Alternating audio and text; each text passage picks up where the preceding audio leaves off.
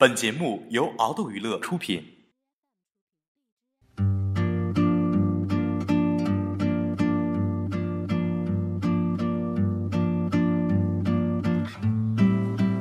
基于对《琅琊榜》汹涌澎湃的好感，《欢乐颂》出来之后，我一看是孔生团队的，立刻通宵了一晚，看完了现有的十三集，讲真好看，人物立体，情节真实，价值观也不跟你玩虚的，直接一耳光接一耳光的扇过来，令你避无可避，满面通红。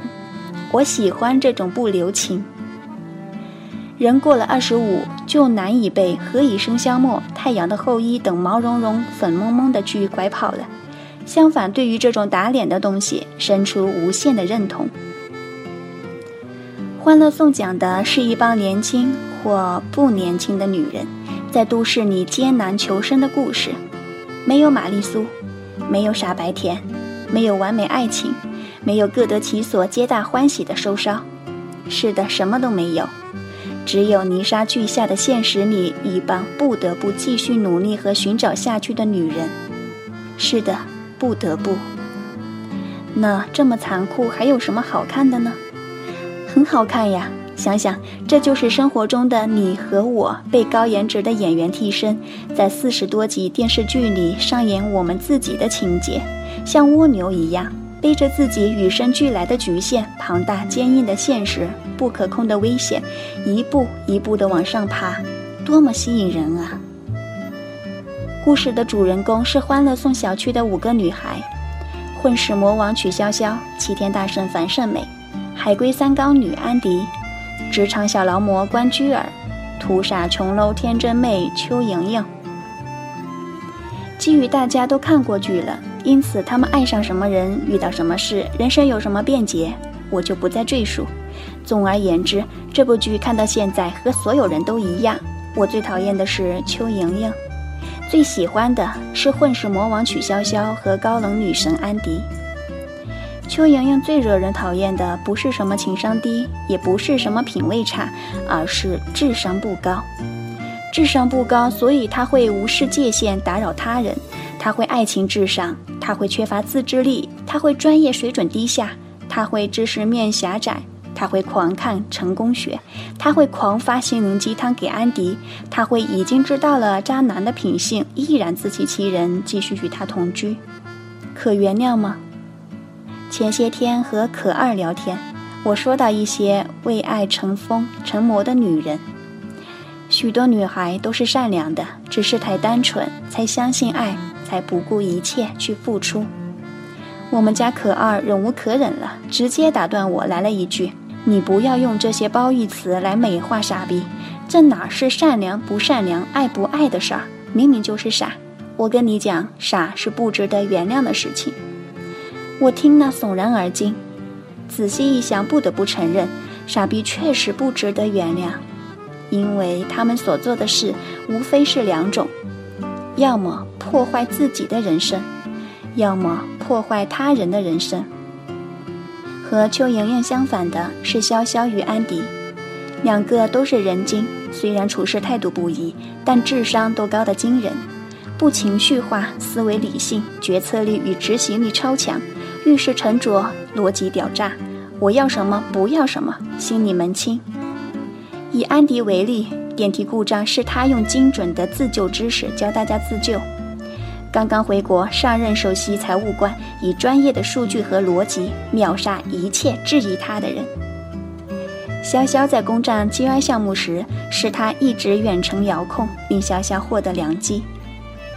当他在网络上被人攻击，黑得体无完肤的时候，他丝毫不在意。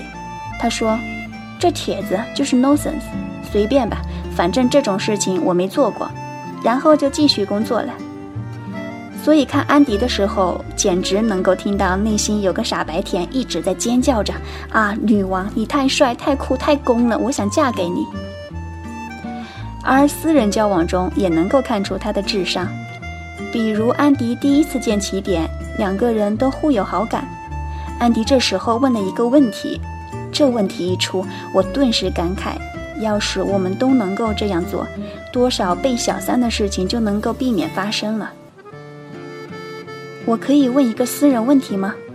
可以呀。你结婚了吗？起点顿了顿，咬着叉子没说话。对不起，我很直接，也很没礼貌，但在私人交往方面，我需要根据这个把握分寸。太敞亮，太洒脱，太有范儿了，太有界限了，太分得清孰可为，孰可不为了。而潇潇也是这样。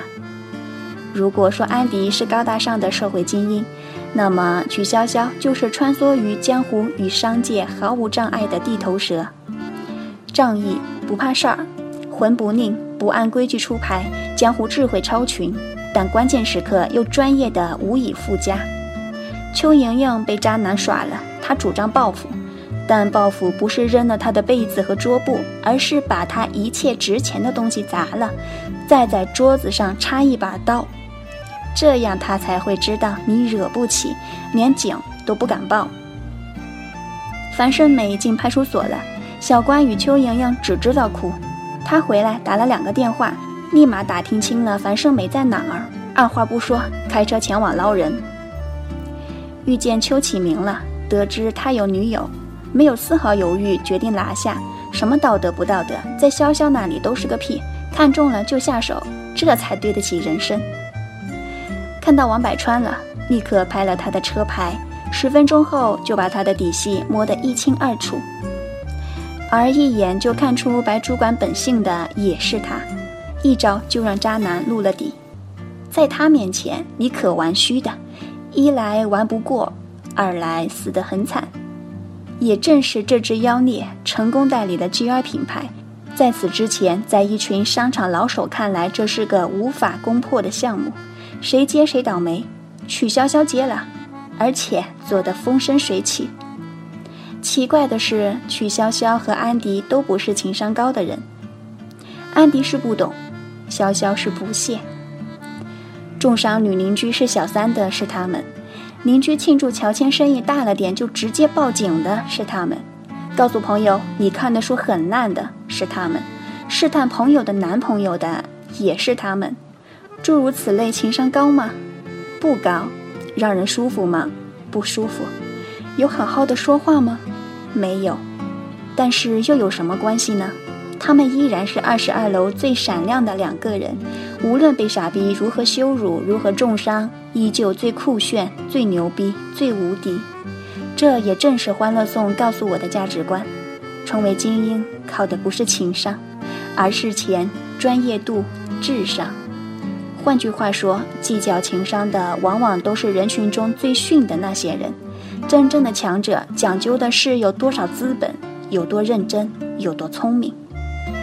当今流传于网络的报文中有太多将情商神化了，仿佛情商低人就死无葬身之地，而情商高就能够成为 CEO，迎娶白富美，走上人生新巅峰了。我承认，情商确实有助于弱关系的加固。但是，我们真正需要维护的是合作关系、婚姻关系和亲友关系。在这些关系中，最重要的也不是情商，而是界限。这又需要智商才能够分得清。再何况，即使是弱关系，当你专业到一定程度，智商高到不可企及，情商的高低就只会成为参考，而非必选。乔布斯的情商低吧？